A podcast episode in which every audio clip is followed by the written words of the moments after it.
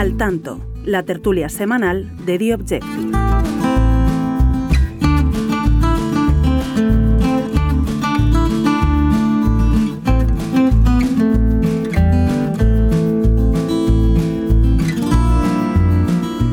Pues muy buenas, bienvenidos al tanto, esta tertulia que hacemos cada semana desde la redacción de The Objective contándoles, bueno, pues aquello que más eh, destacado consideramos de la semana o de aquellas historias que habitualmente les contamos en nuestro periódico. En el programa de hoy vamos a hablar eh, de varios asuntos, todos interesantísimos. En primer lugar, vamos a hacer un repaso de, bueno, pues del día de la fiesta nacional, de todo lo que se vio en el desfile, eh, de los corrillos que no se vieron, pero que sí que hubo en el copetín posterior a la recepción en el Palacio Real. Hablaremos también de una curiosa iniciativa que ha puesto en marcha el Gobierno en las eh, embajadas de todo el mundo para intentar nacionalizar deprisa y corriendo un montón de nietos de exiliados, eh, si es posible antes de las elecciones generales, porque suponemos que el Gobierno del Partido Socialista entiende que ahí puede arañar unos cuantos votos más. Y eh, hablaremos también de una iniciativa muy polémica que ha tenido muchísimo éxito entre nuestros lectores en el GEO, en el Grupo Especial de Operaciones de la Policía, en donde bueno, pues se han rebajado los requisitos de acceso y esto bueno, pues a alguna gente no le ha parecido del todo bien. Nos lo va a contar luego más tarde eh, Enrique, aunque ya lo tenemos aquí. Enrique, ¿qué tal? Enrique Recio. Y tenemos también a Antonio Rodríguez, Antonio, que nos va a hablar del todo el tema primero que hemos dicho del Palacio Real, de la fiesta nacional y de lo de las nacionalizaciones. Hola Antonio, ¿qué tal? Hola, ¿qué tal Álvaro? Y eh, finalmente cerraremos el programa hablando con Laura Fábregas. Vamos a conectar con ella directamente eh, con Barcelona para que nos explique Ah, ¿Cómo está la situación ahora mismo allí después de este eh, giro que se ha producido en el gobierno de Cataluña? Recuerden ustedes que había una especie de coalición entre Junts y Esquerra, se ha roto, los de Junts se han salido y ahora de repente Aragonés ha sacado de la manga una especie de tripartito pero eh, bueno, contando con consejeros de otros partidos, pero no necesariamente con el apoyo de esos otros partidos. Bueno, luego se lo vamos a, explicar. Vamos ahora eh, a analizar la primera de las cuestiones que les he anticipado, que es todo esto de la fiesta nacional. Lo más destacado, Antonio, sin duda, o por lo menos lo más llamativo, ha sido eh, cómo una vez más Sánchez ha sido protagonista por un intento de nuevo de evitar o al menos, en fin, de proteger protegerse respecto a los insultos y a los abucheos que algunos ciudadanos le, suelen proferir en esta, en esta fiesta. ¿Cómo viste tú el asunto? Porque, em, en fin, hay, eh, el, gobierno se ha defendido. Eh, recuerden los oyentes que lo que ha pasado básicamente es que el rey llegó al evento antes que el presidente del gobierno, lo cual es algo anormal eh, desde el punto de vista protocolario. Bueno, cada uno sale de un sitio diferente. Los reyes desde el Palacio de la Zarzuela y el presidente del gobierno desde Moncloa. Em, lo que nos dijeron a posteriori es que el presidente tenía puesto, según protocolo, salir 15 minutos antes del inicio del desfile en la Castellana. Los que conocen un poco la capital y Madrid, pues hombre, el Palacio de la Moncloa está lejos, no está en el centro de, Madrid, de la capital, y llegar hasta la Castellana lleva su tiempo. Em, algo debió de pasar o se retrasaron unos minutos. Luego el presidente del gobierno en, ese copetín, como has dicho, en el Palacio Real, insistió a los periodistas que nos acercamos a él en que él cumplió a rajatabla el protocolo que establecía salir 15 minutos antes del inicio del desfile. Desde, bueno, todos nos quedamos un poco sorprendidos con lo ajustado del tiempo. Yo creo que esto es fruto de lo que está pasando en los últimos años, desde que está en el poder, en el que cada vez que hay un desfile del 12 de octubre eh, llega y le cae un chorreo de insultos y improperios y gritos de dimisión que ha hecho que en esta ocasión, por lo menos, eh, ajusten demasiado el tiempo que en teoría tendría que estar esperando allí en la castellana hasta que llegasen los reyes. Y lo que ha pasado es que al final llegó un minuto más tarde y claro, quedó muy mal porque nadie, tiene, nadie hace esperar a los reyes. Claro, lo que pasa es que eh, en circunstancias normales podríamos eh, decir, oye, bueno, pues es perfectamente entendible, yo que sé, que se le ha pinchado una rueda al vehículo y ha llegado tarde. Eh, pero claro, es que hay malos precedentes, Antonio, porque hay que recordar que la primera vez que Sánchez asistió a, un día de la hispanidad, ya se intentó colocar al lado de los reyes en el besamanos de, la recepción. Y ya le tuvieron que echar la bronca a los de protocolo, oiga, que usted no puede estar aquí como si fuera un jefe de Estado. ¿no? Y luego, eh, el año pasado ya también forzó muchísimo ¿no? su llegada, para, también con el mismo propósito. O sea, que el año pasado hizo tres cuartas partes de lo mismo. Eh, no hay que olvidar que el público se le alejó de las tribunas principales de invitados al público más lejos. Sí, eso ya está pasando en los últimos años. Eh, o sea que hay, que hay unos precedentes sospechosos como para pensar que esto ha sido deliberado. Sí, sin duda. Y eh, además se da la circunstancia, bueno, aparte de que llegó Sánchez tarde, eh, por supuesto, no saludó previamente a las otras autoridades que había allí esperando, porque claro, lo típico es llegar a un sitio, darle la mano a Ayuso, al alcalde, en fin, a la ministra de Defensa, pero nada, ni eso, ni, eso. Pero es que además, tengo entendido, Antonio, no sé si me lo puedes confirmar, que eh, Sánchez se fue del Palacio Real, de la recepción, se fue antes que los reyes, y esto también es un desaire, ¿no? Bueno, yo ahí ya no lo veo tan problemático. Eh, son muchas horas eh, desde que empieza el desfile en la castellana que van tanto los reyes como los miembros del gobierno encadenando eh, de un sitio para otro y bueno, ya al final, cuando ya se está en el cóctel final, prácticamente yo mismo me fui antes que ellos y no pasa nada. Atención, señores, tenemos noticia. El representante de The Objective en el, en el cóctel se marchó antes que los Reyes. yo creo que tampoco hay que sacar de punta esto.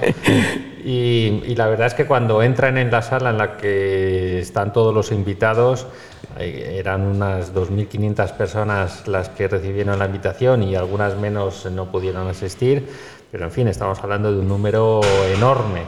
Cuando entran en ese salón impresionante del Palacio Real, al final eh, se van dispersando y la gente se va acercando, sobre todo a los reyes, porque quieren saludarles, y el presidente del gobierno y otros políticos se quedan en otra zona y, y, hablando con periodistas o con autoridades y la verdad es que yo creo que pierden la noción del tiempo y de dónde están y al final, pues bueno, cuando uno termina, termina y sale y, y se va.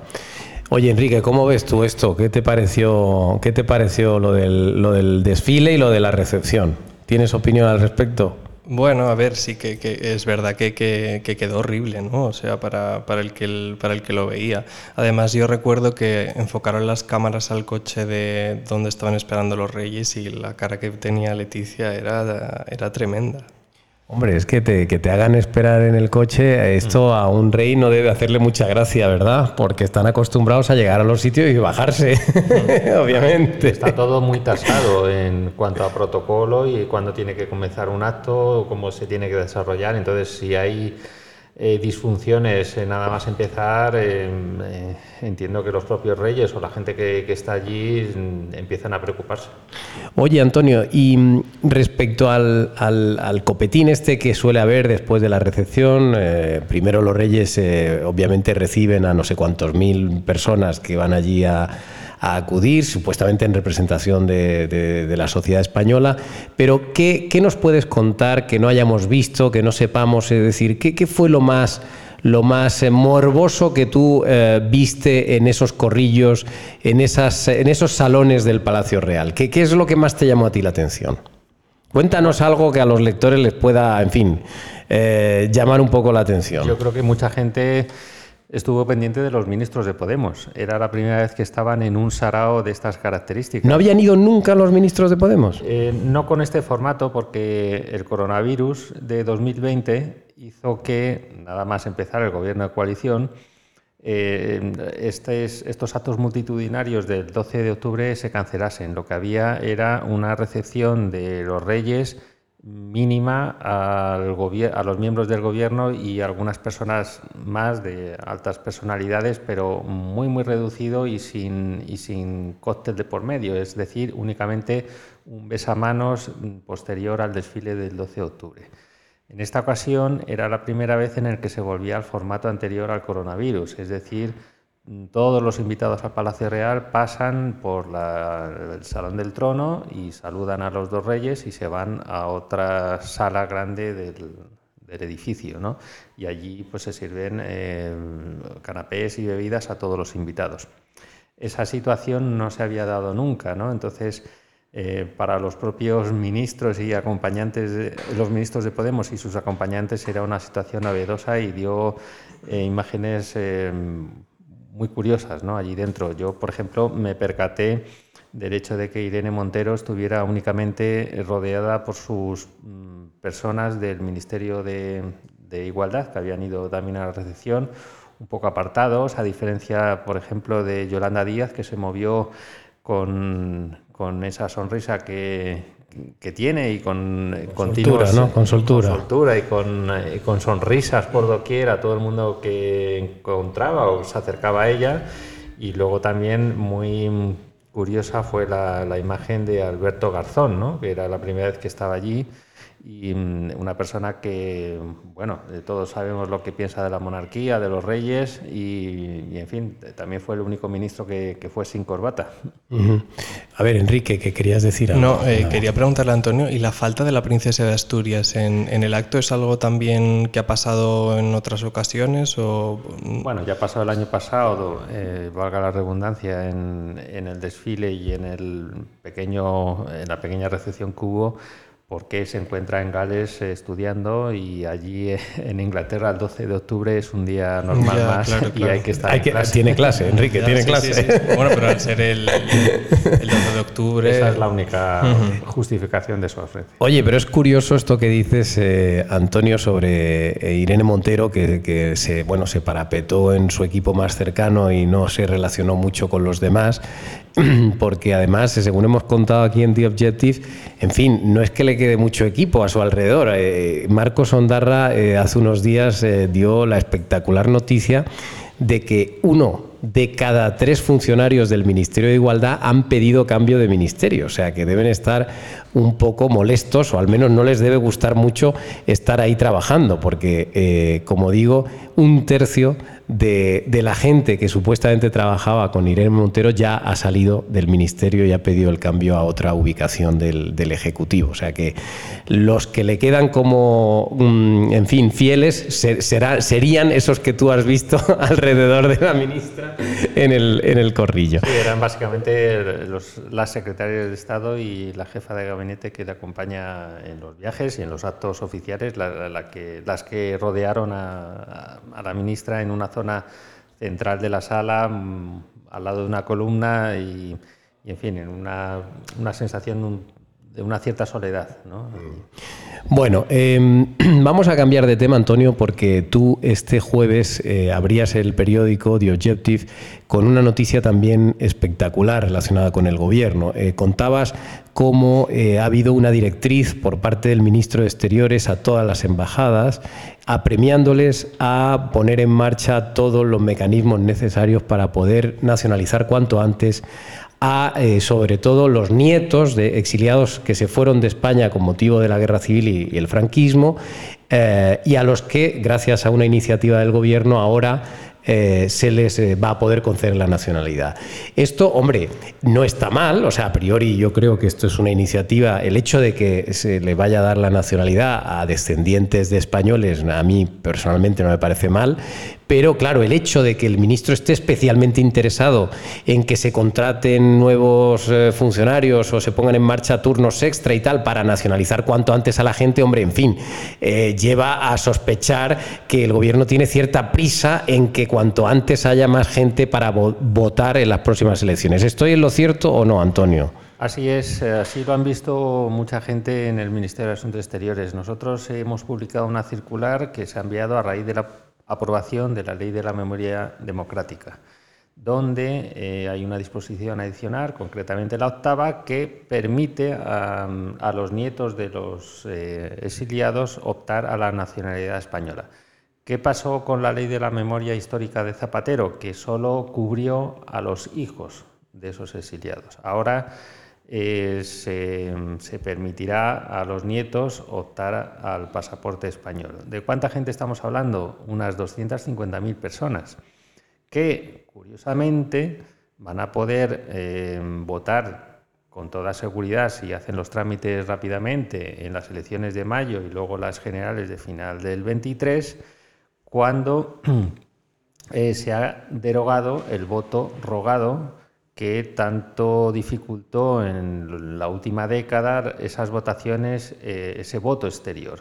Con lo cual estamos en una situación, mm, digamos, eh, muy apetecible para el Gobierno porque sin voto rogado y con 250.000 nuevos votantes que en teoría al ser nietos de exiliados, es decir, de, republicanos que huyeron de Franco y de la guerra civil, podemos pensar que la gran mayoría de ese colectivo pueden ser votantes de, izquierda. Con lo cual tenemos ahí un, nicho de votos eh, significativo que puede mm, ser importante en esas futuras elecciones. Bueno, lo que está claro es que cuando Sánchez dijo eh, recientemente eh, que estaba dispuesto a ir a por todas, efectivamente eh, parece que en estas cuestiones es así, porque claro, esto es efectivamente ir hasta por el último voto disponible. Sí, sí, sí. Además es que las dos cosas, el fin del voto rogado y la aprobación de la ley de la memoria democrática que abre la puerta a agilizar estas nacionalizaciones, se han hecho en las últimas semanas y, está todo perfectamente organizado, así da la sensación para, para tener ese, ese cuerpo de votantes nuevo dentro de unos meses. Bueno, pues veremos eh, cómo queda la cosa. El hecho de que cada vez eh, seamos más los españoles y más los que voten en unas elecciones no tiene por qué estar mal, pero efectivamente lo que es sospechosas o son sospechosas estas prisas del, del ministro dando instrucciones de que todo el mundo se ponga las pilas en, en todos los eh, consulados y embajadas de España. Enrique, esto, Antonio, no te, no te vayas porque quiero que escuches esta historia que nos va a contar Enrique ahora relacionada con el GEO. A ver, Enrique, hay que explicarle a la gente, por si alguien no lo sabe, que el GEO es el Grupo Especial de Operaciones de la Policía Nacional, ¿no? Esto es lo cierto. Y que son en nuestro cuerpo de élite, digamos, por ejemplo, pongamos una situación en la que ellos puedan intervenir. Imaginemos que eh, de repente hay un secuestro en una sucursal bancaria y hay 50 eh, eh, personas retenidas allí. Los que actúan para intentar liberar son los GEO, ¿verdad? Así es, o sea, eh, este cuerpo, ¿no? que se, le conoce como el cuerpo de élite de la Policía Nacional, tiene que estar preparado para todo tipo de, situaciones extremas. O sea, lo que tú comentabas de, un secuestro en un banco, cuando fueron a Kabul el año pasado también fue una misión de, los GEO, tienen que estar preparados para, cualquier situación imprevisible, eh, al segundo, o sea, realmente ahí están los mejores, ¿no? y por eso las pruebas que piden para, para entrar a este cuerpo son tan exigentes.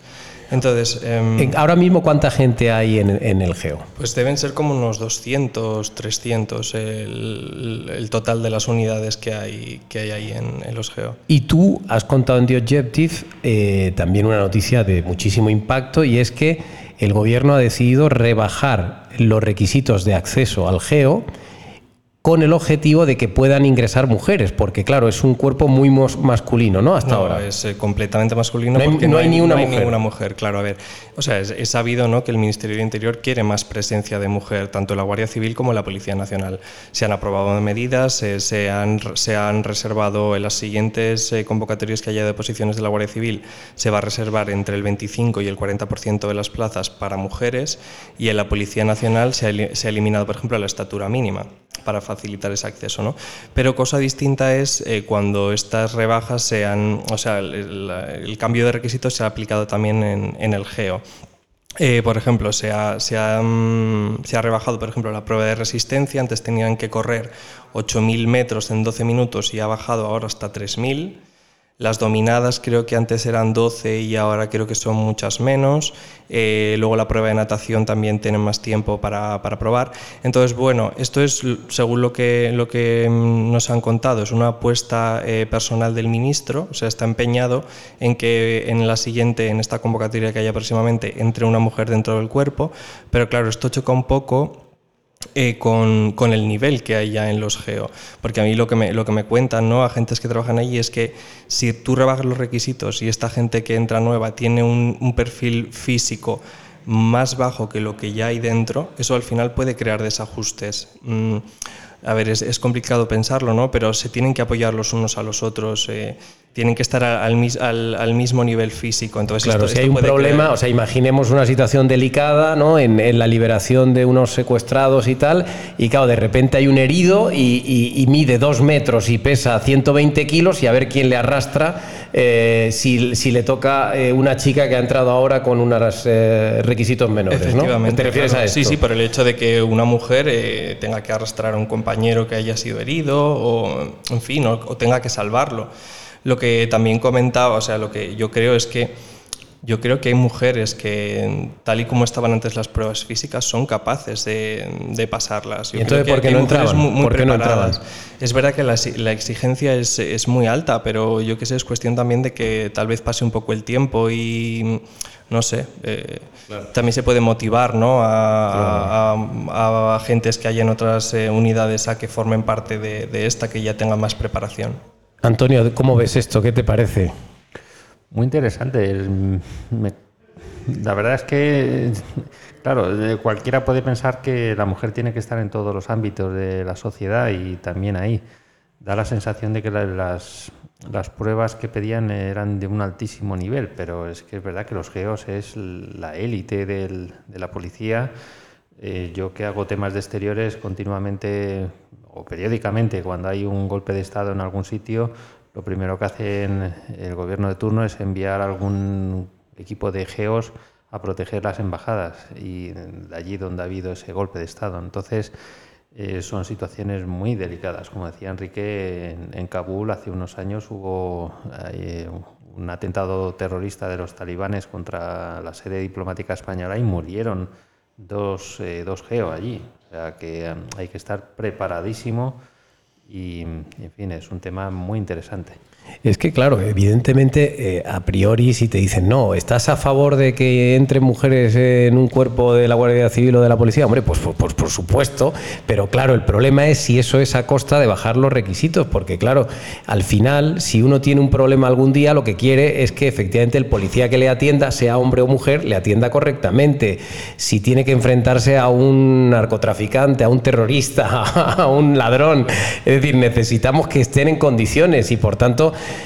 Hombre, si necesitamos eh, a los mejores, pues habrá que seguir exigiendo eh, que entren los mejores, ¿no? Y a lo mejor, oye, a las mujeres en la policía, pues habrá que encargarles de otro tipo de tareas si no consiguen superar las pruebas, ¿no?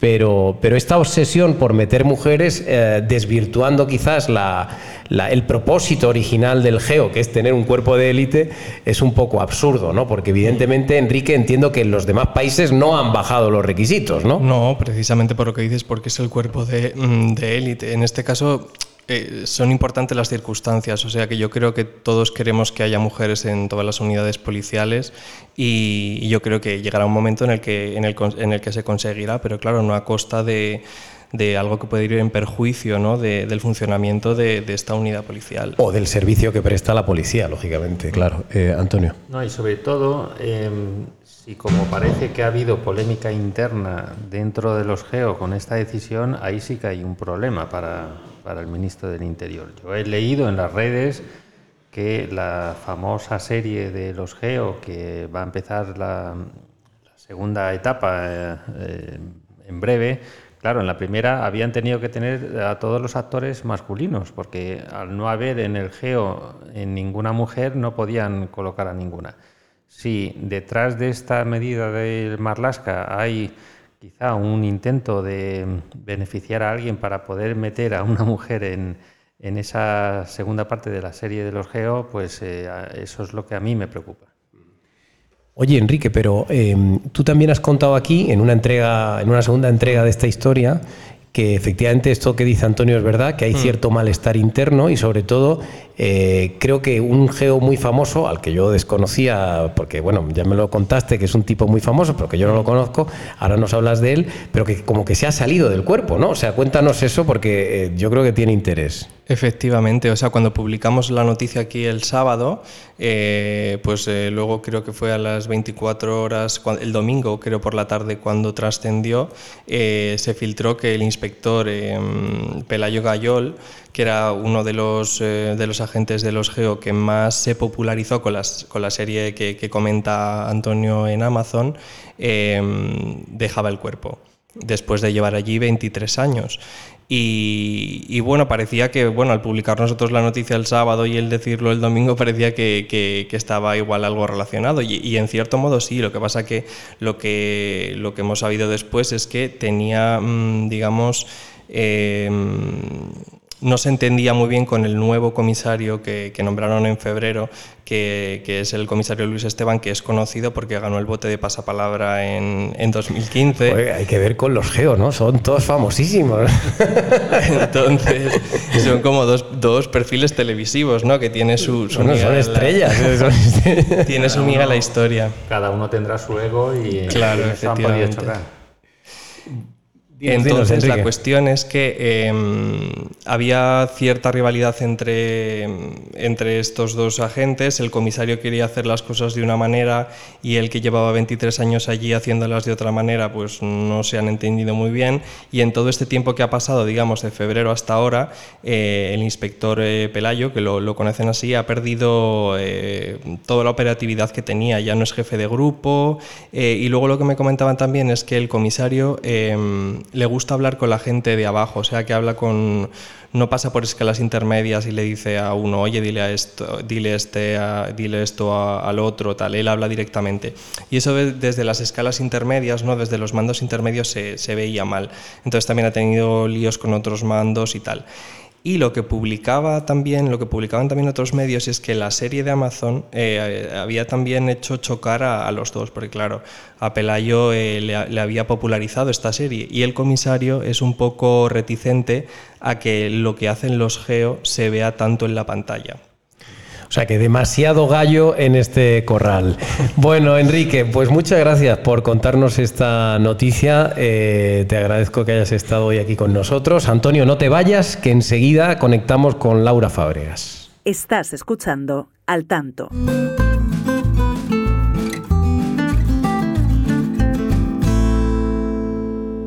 Bueno, pues aquí seguimos y ahora vamos a saludar vía telefónica a Laura Fábregas. Laura, ¿cómo estás? Hola, ¿qué tal? Bueno, aquí tenemos a Antonio Rodríguez también escuchándote. Em, tenemos que hablar mucho de Cataluña, porque evidentemente, eh, bueno, pues ha habido cambio de gobierno. Eh, hay que recordarle a la gente que había una coalición entre Esquerra y Junts, eh, fruto de la cual estaba de presidente Per Aragonés. Esto último no ha cambiado, pero Junts se ha salido del gobierno. Eh, en, realidad, eh, Laura, lo que yo no entiendo muy bien es por qué se sale Junts del gobierno. O sea, ¿tú no sabrías dar una explicación más o menos sensata? Bueno, yo creo que es por esta moda que haya la democracia plebiscitaria. O sea, 2.500 personas, que son las que han ido a votar, han decidido que Junts salga del gobierno. Mm, un partido que lo ha votado mucha más gente, ¿no? A escala autonómica, muchos más votantes que simplemente no son militantes, eh, no, en este caso no han podido decidir, y, y 2.500 militantes que fueron a votar fueron los que han decidido cargarse el, Ejecutivo de coalición eh, y salir. Eh, pero yo, esto lo veo típico de la moda actual de pensar que lo más democrático es dejar votar a las bases y que ellas deciden, ¿no? Aunque luego sea una proporción muy, muy, muy pequeña, incluso entre los propios militantes, los que van a votar, ¿no? Entonces, eh, esto para empezar, ¿no? Esta cosa de la democracia plebiscitaria, pero luego también está la influencia de Puigdemont, que desde Bruselas pide eh, romper con Esquerra por su giro pragmático o por su diálogo con, con el gobierno central. O sea, digamos que lo que, lo que molesta eh, a Puigdemont y alguna gente de la cúpula de Junts es que Esquerra está demasiado calmadita, digamos, eh, y no está eh, yendo directamente hacia la independencia, ¿no?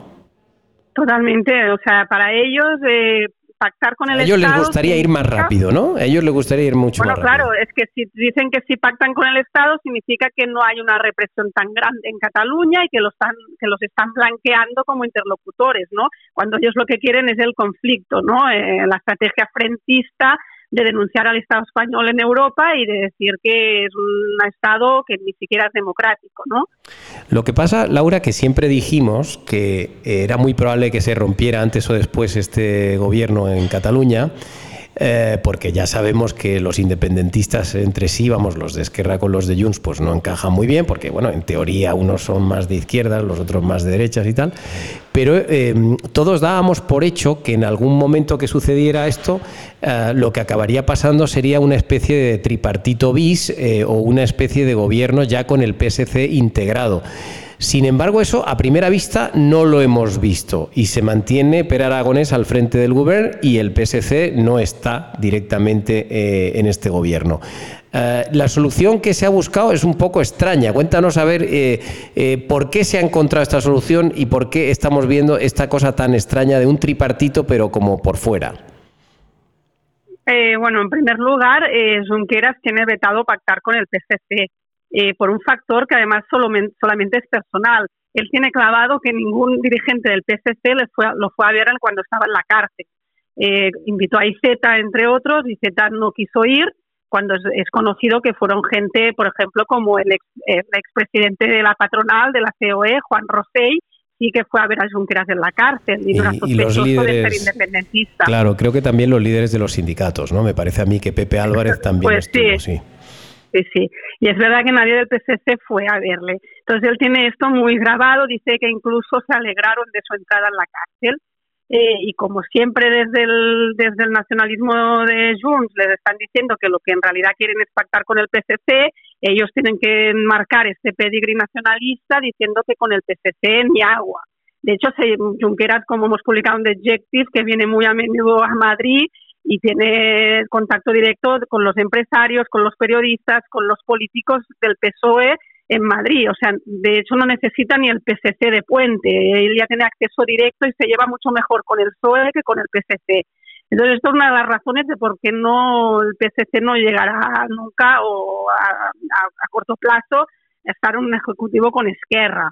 Eh, luego hay otra, otras razones, ¿no? que es verdad que la, experiencia del tripartito que ya hubo en la región no fue muy positiva eh, y que además con, esta, con este nuevo gobierno que han hecho ahora, lo que vienen a decir es que es un gobierno que representa el 80% de la, de la sociedad catalana porque hay todas las, todas las sensibilidades, los que quieren que se pueda votar aunque no sean independentistas, eh, los que son catalanistas como Joaquín Nodal que viene del PCC, entonces ellos venden la moto de que con este nuevo gobierno hay una, una mayoría más grande representada que con Junts.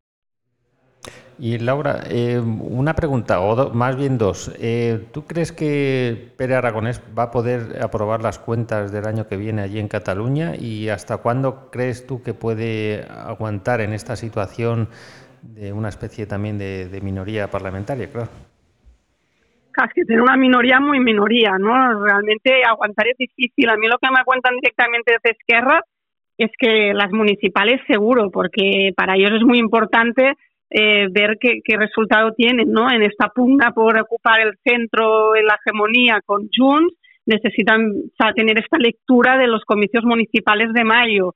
Eh, una vez eh, pues extraigan sus conclusiones, quizás les, les, les, les, apetece o creen conveniente adelantar las autonómicas o quizás no.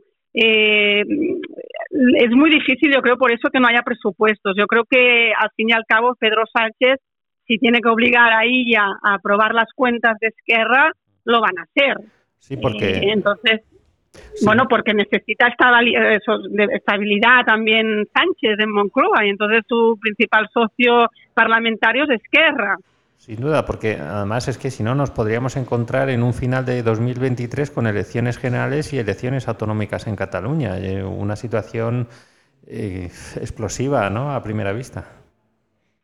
Sí, sí, sí. Además ellos nunca, mira, esto desde los tiempos de Jordi Pujol en Cataluña nunca se ha hecho, se ha querido hacer coincidir porque saben que hay un voto, digamos, más bien constitucionalista que solo va a votar a las generales y que si tú le pones las generales el mismo día que las autonómicas, pues quizás te, te vota opciones políticas no nacionalistas. Entonces siempre han evitado esto para mm, motivar eh, la abstención, motivar que el voto más constitucionalista, que es el que más se abstiene en las autonómicas, se quede en casa. Entonces, mm, difícil que coincida, porque es una estrategia que el nacionalismo la tiene muy asumida desde los tiempos de Jordi Pujol. Lo que pasa, Laura, yo a mí lo que más me sorprende de todo esto realmente es el papel del PSC, un partido que recordemos que tiene los mismos escaños que Esquerra Republicana en el Parlamento de Cataluña y que, sin embargo, ante una tesitura de, estas características, es decir, ante eh, un gobierno claramente en minoría, como estamos hablando, ni siquiera eh, está intentando armar una eh, mayoría alternativa, que sería lo lógico, es decir, tú tienes toda la legitimidad que te dan las urnas como para poder liderar. O sea, en este caso, Salvador Illa podría estar capacitado o por lo menos intentar formar otra alternativa que le diera más solidez y más estabilidad a Cataluña. O por lo menos provocar unas elecciones inmediatas, porque sabe que si las hay probablemente las gane. O sea, no, no sé cómo ves esto, el papel completamente secundario del PSC en toda esta historia. Sí, sí, totalmente. Es una cosa que también hemos publicado en The Objective. O sea, Illa se tiene que tragar la estrategia de Sánchez eh, tiene mayoría parlamentaria para forzar un adelanto electoral, porque Junts per Cataluña son los primeros que dicen que este gobierno no tiene legitimidad, porque no representa al 52% de independentistas que fueron a votar. Tiene la CUP, que también ya ha agotado su crédito con Aragonés desde hace tiempo. Eh, tiene también el PP, que también estaría dispuesto para aprovechar el efecto Feijó, intentar ganar terreno ante Vox, porque Vox en las últimas elecciones, cabe recordar, en, Cataluña superó al Partido Popular. Eh, entonces, mm, la mayoría la tiene si lo quiere. Lo que pasa que están, eh, desde el PSC, están atados de manos y pies a la voluntad de Sánchez. O sea, claramente aquí lo que hay es una especie de pacto tácito entre Esquerra y el Partido Socialista de Madrid. Oye, tú me apoyas, yo te dejo en paz, no me meto contigo, tú sigues gobernando en Cataluña, tú me das eh, sostén aquí en Madrid y todos contentos. sobre todo es que no hay que olvidar que Sánchez necesita Esquerra para aprobar los presupuestos generales del Estado del, próximo año, con lo cual es una especie de quid pro quo, ¿no? Yo te ayudo eh, allí y tú aquí. Sí, totalmente. Es una gente que tienen montada y que les funciona. Bueno, le funciona, pero bueno, hasta que deje de funcionarles, porque evidentemente los electores han colocado en una posición muy buena a Salvadorilla en las últimas elecciones y si ven que sus votos no sirven para nada y que siguen gobernando los nacionalistas, pues evidentemente pues se van a cabrear. Eh, o al menos yo, si fuera votante del PSC, me sentiría completamente estafado, porque mi voto no sirve para nada, aun habiendo ganado las elecciones o al menos empatado con Esquerra. ¿No? No, no sé, Laura. No, no, además de la campaña que hizo Salvador Illa en las elecciones y porque por eso fue la primera fuerza más votada en Cataluña, eh, era muy claro, era que no iba a pactar en ningún pretexto con el Esquerra Republicana, eh, que él quería ser presidente, incluso mm, se contrapuso con Arrimadas diciendo que él se presentaría al pleno de investidura, que Arrimadas cuando ganó en 2017 no quiso presentarse y a, optar a una mayoría ¿no? de, gente que la, de, diputados para que la invistieran. Entonces, mm, es verdad que todo lo que han dicho en campaña no es la primera vez que vemos que, lo que se dice en campaña luego no se cumple, ¿no? Pero sí mm, que, que, mucha gente se dio su voto prestado al PCC porque con ella se entendió que era un PCC mucho menos contemporizador con el nacionalismo, ¿no? Y, y, mucho más, digamos, eh, parecido a lo que representaba Ciudadanos en los mejores momentos, ¿no? Es realmente un, un freno a las aspiraciones nacionalistas. Claro, lamentablemente volvemos a lo de siempre, que los políticos constitucionalistas en Cataluña incluso ganando las elecciones, no se atreven a desalojar o a intentar desalojar a los nacionalistas que llevan ahí apoltronados prácticamente toda la vida. O sea que es increíble que sigamos viendo esto, porque da la impresión de que es que en Cataluña solo pueden gobernar los nacionalistas barra independentistas. Es que no solo esto, es que la estrategia de Junqueras es ocupar el, el lugar del PSC. O sea, así de claro, como convergencia antes de las aventuras procesistas eh, ocupó el lugar del PP, porque el PP en Cataluña es prácticamente inexistente. El plan de Junqueras es convertir Esquerra en un partido más de izquierdas que nacionalista y que le voten los del cinturón rojo, que normalmente votaban al PSC. De hecho, también la, la, apuesta por que Rufián sea el candidato en Santa Coloma de Gramanet, que es un feudo típicamente socialista, va en la misma línea, convertirse en el principal partido de izquierdas que arrebate la posición al PSC. Bueno, pues tremenda esta historia. Pero mira, Antonio, si tú crees que con esto, en fin, ya es suficiente, te voy a dar ahora, nos va a dar Laura ya el colmo del colmo de lo que pasa en Cataluña. Porque claro, en Cataluña pasan cosas que no pasan probablemente en ningún sitio del mundo. Y Laura ha contado esta semana algo también abracadabrante, que es cómo es posible que después de todo lo que pasó en el año 17, después de todo lo que ha llovido, después de haber sabido que estos de Tsunami Democratic, a ver, eh, Laura, ¿cómo definimos a los de Tsunami Democratic? Digo, para empezar, para contextualizar el asunto. ¿Estos quiénes son o qué, hicieron en su momento? Es muy fácil. Los de Tsunami Democratic son como el gobierno en la sombra. Son los que intentaron lograr eh, implantar un Estado catalán sin, sin dar la cara, sin tener cargos públicos. Durante el golpe, digamos, durante el golpe. De... Tanto el golpe y después, y, con las protestas que hubo por la sentencia, donde ardieron las calles de Barcelona, donde fue cuando fueron a ocupar el, el, el aeropuerto de Barcelona, donde, por cierto, no se dice nunca, pero murió un turista, ¿vale? Por culpa de que no pudo llegar a tiempo a su vuelo eh, todo esto estaba orquestado por Tsunami Democratic y por estos no dirigentes, pero con, con estos personajes de la, de la órbita del poder político que movían los hilos. ¿Y, ¿Y, estos están procesados o han sido procesados en algún momento por toda su participación en todos estos hechos?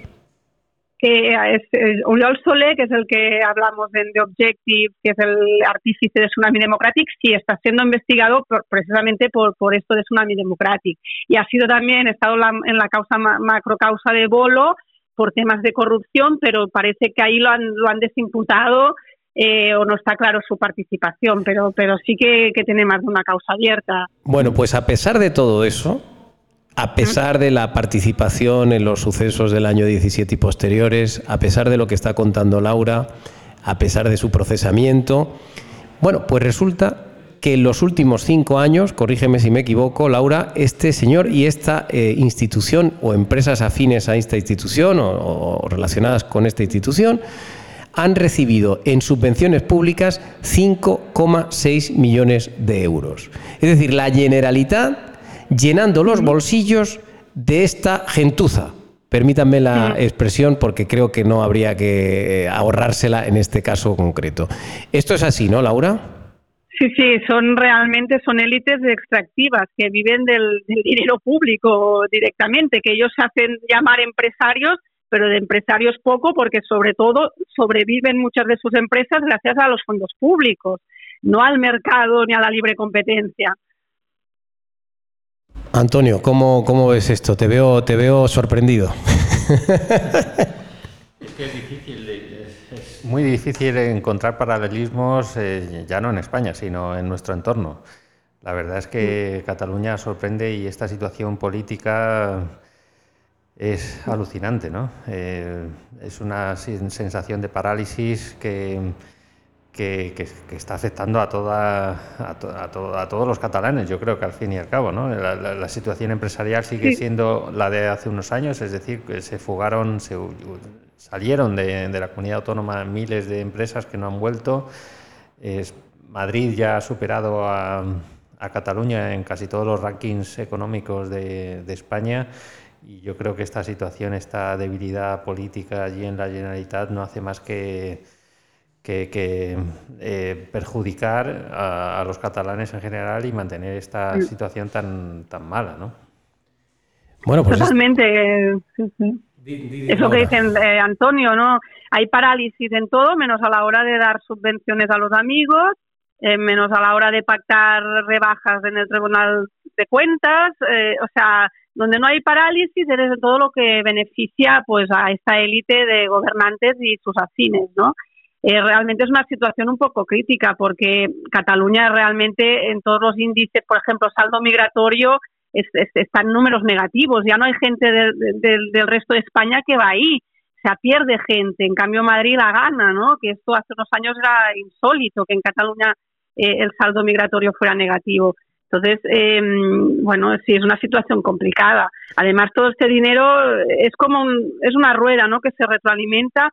Eh, este Abacus, por ejemplo, que es la empresa donde Oriol Sul es director general, luego es quien vende todos los libros en catalán, ¿no? Y luego para que el gobierno luego pueda decir que los libros en catalán se venden mucho, pues que en realidad se compran indirectamente, ¿no? A través de estas empresas afines. De, eh, bueno, es todo, yo diría una mentira directamente, ¿no? Porque realmente luego si los pones a competir en el mercado en condiciones de igualdad, no tienen tanto éxito, ¿no?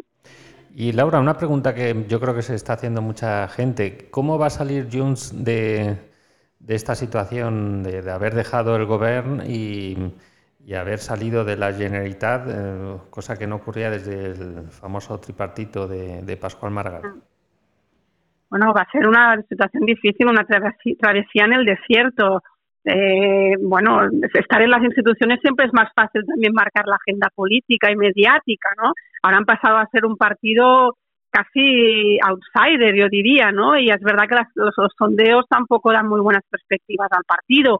Eh, quizás hay algún catalizador, no sé si puede ser la vuelta de Puigdemont, que pueda reactivar este fragmento electoral o este partido, pero ahora mismo sí que parece que el proceso eh, ha matado a, lo que era convergencia ¿no? y sus siglas políticas.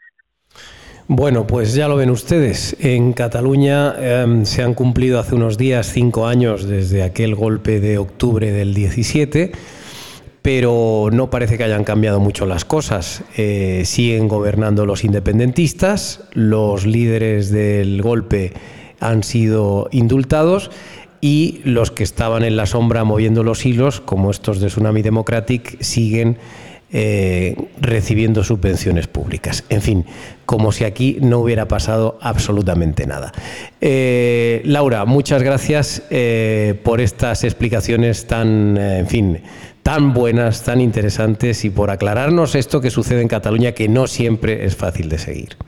contaremos contigo en una próxima edición de este programa. Laura, un abrazo. Gracias. Y Antonio, muchas gracias también por tu participación y por aclararnos pues tantísimas cosas como, como las que nos has contado hoy. Muy bien, Álvaro, hasta la semana que viene.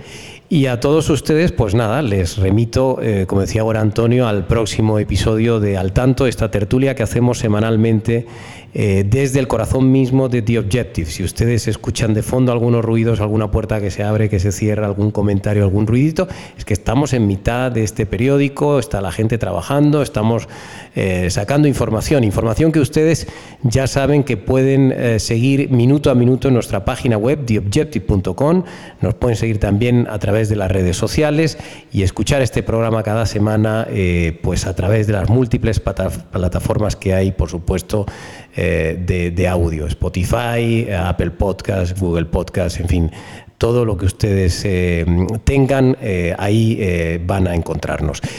nada más, les hablo en nombre de todo el equipo Álvaro Nieto y les espero, por supuesto, la próxima semana. Al tanto, la tertulia semanal de The Objective.